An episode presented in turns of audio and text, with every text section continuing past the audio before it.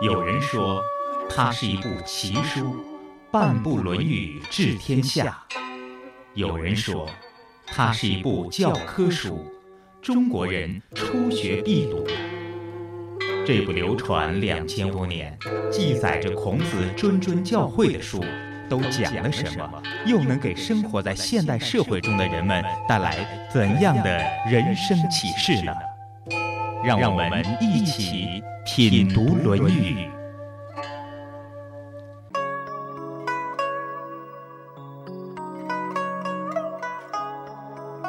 听众朋友，您喜欢当官吗？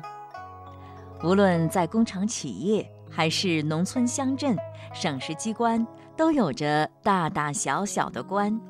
很多人都喜欢当官，有的人认为当官有利于做事。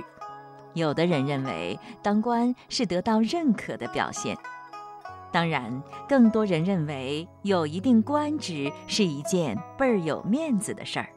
想法固然好，然而当官的道路并非一帆风顺，恐怕很多当官的人都走过一条弯弯曲曲的道路。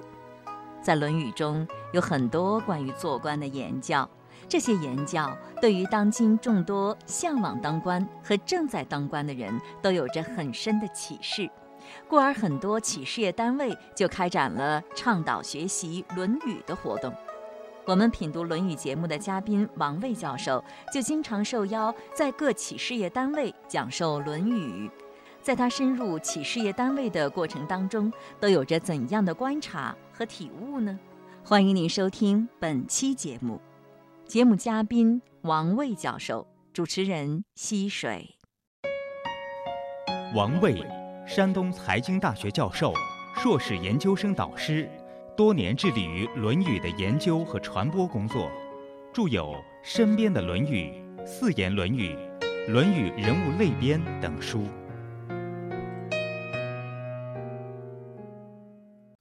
王教授，这段时间呢，我们一直在谈论子张和孔子的对话，在这些对话当中，就是谈怎么当好官儿的内容特别多。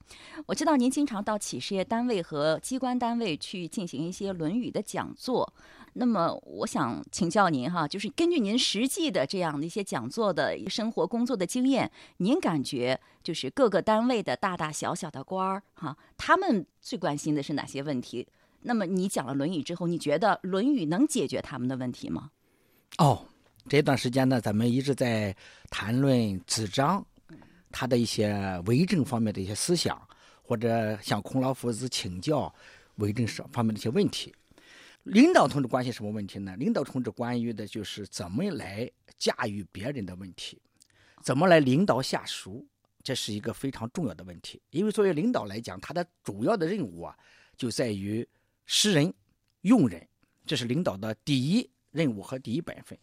但是识人和用人呢？那么这是作为领导来讲是非常啊重要也非常难的问题。为什么溪水？就是这个人呢，他在领导面前，往往和他本人的真实情况是不一样的。你想，一个人要想取得领导的信任，那么他要表现出他那些好的方面来，而把那些不好的方面来掩饰掉。这是一个非常自然的情况，不光是面对领导，比如说我面对你，我也尽量表现出我好的一方面来，是不是？对。但是如果说我对你没多大用处的话，你没有必要刻意去表现出这些方面来。嗯。这个作为下属在领导面前表现出更好的那一面来，这是人的本性。对。为什么？因为当你表现出好的方面来，才能有这个非常好的一个就是领导发现你和重用你的一个机会，所以要表现出好的方面来。当然，有些人呢是通过正常的渠道来表现出好的方面来，比方说，呃，忠诚啊、可靠啊、老实巴交啊、努力工作呀、积极进取啊。我想，大部分人采取的是这么一种道路，但是也有人呢采取的是另外的一种道路。你比方说，通过进谗言啊，通过诬告啊，或者通过诋毁别人呀。那么取得领导的信任啊，也有这种情况。那还有和领导搞好关系，比如说经常和领导交交心、聊聊天儿、说说话。我觉得这样也也是一种这是一种正常的方法。这是正常的方法。让让领导了解你，因为人呢，只有了解了以后，才才能够呃用你。如果就说了解了以后呢，他能够信任你，信任你以后，他才能他才能够应用你。那么所以说呢，领导呢在和部属最关心的问题是什么？最关心的问题就是怎样来识人、用人、察人的问题。识人就是那个认识的识，识别的识。那么这是我呃在这个讲座过程当中和这个领导同志接触的时候啊，注意到一个问题。当然，作为领导来讲呢，他和被领导啊，其实啊，他有一个这个位置上的优势，他是处于一个上位者，处于一个主导者的位置。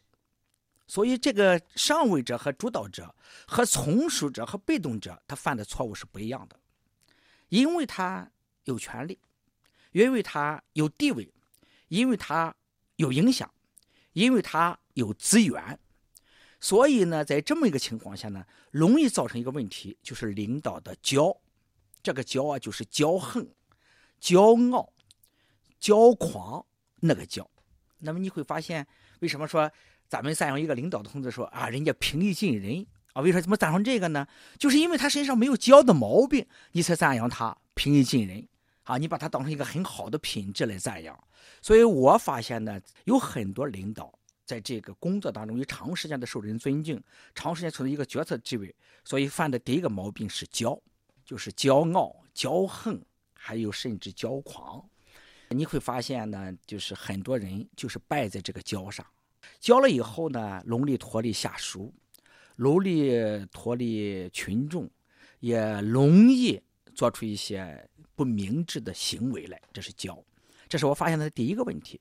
那么另外呢，我也发现一个什么问题呢？就是很多企业吧，不是机关，尤其是中小企业的一些老板，在对待工人啊，对待什么的时候，有很多啊，不是说所有的，就是吝，吝是什么？不愿意把别人该当得到的报酬给别人，不愿意把别人得到的奖金给别人，啊，不愿意答应好的东西来兑现。他总想想尽办法呢，去留在自己的手里。啊，我呢曾经接触一个企业家，他说：“王教授，在我没有听你这个讲《论语》之前呢，我非常难受的一个日子就是发工资那个日子，看到几十万、几十万的就出去了。但是他不说，就是发了工资以后呢，有几百万、几百万的回来了。他说后来呢，我了解我自己这个利益的毛病以后呢，我改了，所以我最大限度的来给工人增加的工资和待遇。所以这是两个毛病。”一个是骄，一个是吝。孔老夫子有一句话，溪水，呃，咱们以前可能谈到过，说：“如有周公之才之美，使骄且吝，其余不足观也已。”说一个人啊，如果有周公那样的才能，有周公那样的美德，但是假设他骄横，假设他吝啬，如果他有了这么两个毛病，那么其余不足观也已。其他的你就不用看了，就是这个人肯定不成事这个人肯肯定不会有大出息，是这么个意思。所以我在。讲课的过程当中，接触的过程当中，发现这么两个事儿对，我觉得你答的特别的准确，真的是这样。那领导特别容易犯这两个毛病，一个是骄傲，时间长了嘛，人家都恭维自己、顺从自己，然后呢，可能就会有一些傲慢或者是妄自尊大的这样一些情绪吧。还有吝啬，我觉得这种情况也是很普遍的。那领导怎么克服这两个方面的毛病呢？因为这个人呢，孔老夫子在和学生在谈论问题的时候啊。尤其是和子张吧，以前可能我们讨论过，就是子张问：“那么我要怎么做一个好的领导，或者做一个实行仁政呢？”孔老夫子教给他五个字：公、宽、信、敏、惠。那么这五个字呢，实际上是对付骄和吝的有力的武器。你比方说公吧，人为什么对别人不恭敬，就是因为自己骄了，对别人不恭敬。那么，如果说克服骄横的毛病，最好的办法就是内心啊自己恭敬起来，对别人呢学会恭敬。因为这作为领导来讲，如果你能对别人恭敬的话，或者尊敬的话，那么下属会百倍的或者是十倍的来恭敬你，因为他本来就对你很尊敬。那么你又对他尊敬的话，敬人者，人恒敬之，何况是一个上对下的尊敬。所以下属呢，一般翻过来呀，对于尊敬下属的领导会百倍的尊敬。所以这个呢，就是怎样来克服这个骄横的毛病呢？我觉得是一个“公”字。那么另外一个呢，还要学会以礼待人。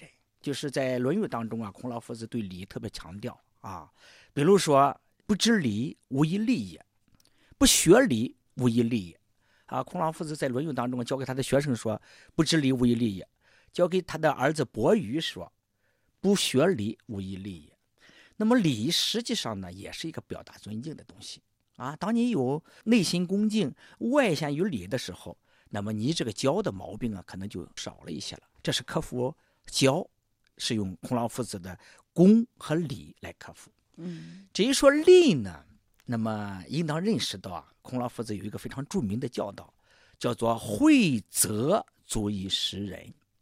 你做领导也好，做企业家也好，那么别人跟你干，别人在你企业里工作也好，是想通过人家的劳动啊，对你的服务来获得很大的实惠、恩惠，获得比较高的利益。你这样呢，别人才能够为你呃去鞍马拽镫。但是如果呢，别人没有获得这么一个机遇或者机会，他别人可能就走了。所以这恩惠的惠、实惠的惠呢，作为领导者来讲特别重要。我以前在讲课的过程当中呢，这个惠呀，我分为四个方面。第一个方面就是利，那么奖奖金啊、工资啊，这就是实实在在的利；而一个是义，义就是好处，这个包括机会。第三个是荐，就是推荐，推荐别人。这个下属啊，他最愿意获得的就是升迁。那么第四个呢，就是拔，提拔的拔。作为领导者来讲，我觉得对下属的最大的惠就是四个方面：利、益、见、拔。如果掌握了这几个词，你就不会吝啬了。你想想，你明白这个道理了，你想把事业做大，对，财散则人聚。你想把事业做大，那你就必须会，否则的话，你事业做不大。是，我还记得《论语》当中有这么一句话，就是说子张问善人之道。当时孔子的回答是：“不见计，亦不如于事。”就是说，你如果不沿着前人的脚步走，如果不去学习的话，那么你的学问和修养就不到家。其实，我觉得，不管当领导也好，还是作为一个人也好，他可能会做一些错事，但他内心其实是不愿意做这些错事的。为什么会犯下错误，有一些毛病呢？刚才您说的骄吝呀，是因为他不知道这是错的，他以为他是对的。因为一直没有人告诉他这是不对的，所以要想克服这些毛病的话，我觉得应该是不断的学习，你的修养啊、学文才能到家，你的事业才能够越做越顺利。对，学习是一个非常重要的方面，学然后知不足。如果我们知道了《论语》当中关于为政的四恶，比如说虐暴贼吝，我们知道有这是为政的忌讳，这是为政的高压线不能碰的话，假设我们知道的话，我们可能就会有意识的去避免这些毛病。说了这么多，相信你也一定会有所感触吧。在《论语》中有很多非常实际、非常有用的为官之道，比如说刚才提到，在以往的节目当中也曾详加解读的“尊吾美，秉四恶”，尤其是这四恶：虐、暴、贼、吝。如果能引以为戒的话，相信您的工作至少可以做到井然有序。我们不妨再来回顾一下，这四恶就是：不教而杀，谓之虐；不戒事成，谓之暴；慢令至期，谓之贼；由之与人也，出纳之吝，谓之有司。意思是说，在没有经过教化的前提下，犯了错误就杀掉，这是残酷；提前不加告诫，也没有说明相关情况。突然要求达到某种目标，就是粗暴；一开始不加督促而突然限期完成，就是害人；该给人财物的时候出手吝啬，叫做小气。如果做领导的避免了这些缺失，相信你的下属工作起来就会清楚明白，你的事业也便会有条不紊了。这是孔子在教导自己的学生应该如何做事，也是非常具体实用的为官之道。下面我们再把眼光拉回到当下，来了解了解当今的领导们对《论语》感兴趣吗？其中的哪些话对他们特别有触动呢？就是一个是宽字，一个是惠字。哪个宽呢？就是宽则得众的这个宽字。哦，因为做领导呢。那么他要想团结更多的人来共同来把这个事情做好的话，他要能隆重，他要能把更多的人来团结在他的周围。如果是没有一个宽大的胸怀，他是很难把更多的人来团结在自己周围的。那么这个团结在自己的周围呢？你想想，作为一个领导者哈，他要团结绝大的部分力量来共同为了个目标前进。所以在这种情况下呢，那么如何来使更多的人来跟着他跟随他走，这是他思考的一个问题。那么怎样的才能够呃使更多的人来追随他呢？那么这个宽大、宽容、宽厚，这是一个非常非常重要的一个方面。而《论语》当中呢，孔老夫子讲“宽则得众”，就说当你宰相肚子里能撑船啊，当一些小事不去计较、不去包袱别人的时候，别人呢会就是在你这个身后呢跟着你走。但是你计较的事情非常多啊，你报复心特别重，你是一个小肚鸡肠的人，那么别人呢就不大容易来来追随你。所以说，这是一一个非常重要的一个方面。凡是成大事者。心胸都非常宽阔啊，不会因为一件事啊，或者是一句话呀，或者是某个事情做的不对呀，而别人打于死地。他总是呢，能够去原谅别人啊。就像孔老夫子讲的“既往不咎”啊，啊，随时不见啊，往事不说，随时不见，既往不咎啊。哎，他往往采取的是这种方式，放人一马，把小事啊就放过去，为了大的目标。那么此下讲的那句那句话啊，就是。大德不欲贤，小德出入可以。你大的毛病，当然原则性的毛病你不能犯，但是你是小毛病呢，小错误啊，他就赦了，赦小过，这就是一个宽字。那么另外呢，就是这个惠字，就是刚才我们谈到的这个惠字哈，也特别重要。惠则足以识人。实际上这个人呢，如果说能够支持动别人的话，当然有很多很多的方式和方法。比方说你在其位。别人没有办法，啊，就是你在这个位置上，你是一个总经理，你是个部门的领导，别人不得不听你的，这是一个方面。但是这个听呢，有两种听法，一种是被动的听，啊，你叫我干多少我就干多少，你不说我就不干，你不拨一拨我就不转一转，啊，有这种情况。但是还有一种情况呢，就是主动的发挥个人的主观能动性，那么这个听话呢，效率也就高了，产出也就高了。这个“惠”则足以识人呢。这个“惠”字就是刚才我谈到的，这个作为一个领导者，利益荐拔，利益的那个利，益是好处那个益啊，推荐的荐和提拔的拔，如果能做到这四个方面，他就会主动的调动起下属的积极性，他们就会积极的去工作。这两个字啊，我觉得是领导者非常感兴趣的两个字。有一个领导就给我说过啊，以前我不大明白这个道理。总觉得这是你的本分呀，你的工作呀，凭什么你不干啊？我作为领导者来就是督促啊、检查呀。对。但是他从没有想到背后还有这么一个手段。他说这个手段呢，那么这是非常重要的。其实呢，我们这个惠泽足以识人呢，做一些大的领导者是非常明白这个道理的。咱就说举例子来讲，毛泽东主席啊，给全中国人民一个会，所以全中国人民拥护他。那么邓小平先生呢，那么给。改革开放给中国一个大的惠恩惠和实惠，那么中国人民呢感激他，这个道理是很浅显也很明白的。对，我觉得如果当领导的，不管是大的领导还是小的领导，如果真的正懂得了你所说的这两个字宽和惠，广大的当下属的真的就有福了。给这个下属机会，让这个下属有表现的机会，有升迁的机会，有被推荐的机会，有被使用的机会，这是对他的莫大的尊重。我想每个人可能都希望能够在自己的位置上得到一些肯定。我觉得做下属的是会心存感激的，所以就会更卖力的工作。是做领导的啊，就是能够做到这两点，那么你会发现，就是你创造了一个是一个宽松的环境，因为你宽厚了、宽容了、宽大了。所以别人有可能给你提意见，有可能给你提建议，与别人有可能表现出一些不一样的想法和创新来。嗯，那么你从这些不一样的想法和创新当中，你可能得到启发。如果说你很严厉、很严格，或者心胸很狭隘，很狭隘，别人不愿意去给你表现出那些就是不一样的东西来，因为你不宽厚嘛，不宽容嘛，别人就不愿意和你去真心的去接触一些好的想法，你是得不到的。这样呢，你就就把进步的门就关死了。是。好，我觉得王教授说这些东西特别有用，而且把它总结了，嗯，两个非常简单的字，一个宽，一个会。其实大家明白了这个道理，我觉得是能够做到的。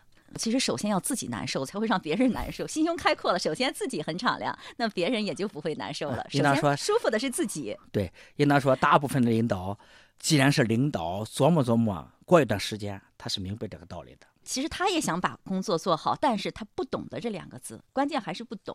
啊，要是懂得了，知道了这两个字的意义，最终还是有利于自己的话，那每个人都会愿意去做。所以现在呢，今天我看到一个微信哈，就说国家行政学院呢正在推广一个项目，嗯，就是所有的这个政府官员，反正有个层次的政府官员，可能要对国学呢进行一些轮训，大概《论语》是其中的一个非常重要的课程。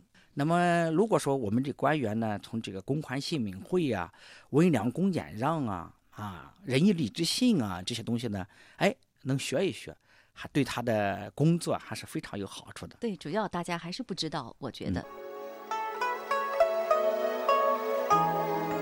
看来，要真正想成就一番大事，一定要有包容他人、施惠于人的开阔胸襟不可。如春秋时期的齐桓公。曾被管仲射杀，继位成功之后，不计前嫌，任用管仲为相，推行改革，赢得了齐国强盛的局面。齐桓公终成春秋五霸之一。战国时期的蔺相如，为了赵国的国家利益，不计较廉颇的步步紧逼，最后感动的廉颇上门负荆请罪。可以说，历史上这样的人物与故事不胜枚举。刚才所说的都是大人物，大人物要心胸开阔。其实，没有权力的小人物也要心胸开阔。你想啊，本来就没啥权利，有气憋在心里出不来，还难受，何不心胸开阔些，想开点儿呢？不管怎么样。心胸开阔是一桩于人于己都有利的处事态度，我们每个人都要着力培养。今天的节目就是这样了。今日嘉宾王卫教授，主持人溪水。品读《论语》已上载山东经济广播手机客户端，欢迎下载，在经典栏目当中查找收听。下期节目再会。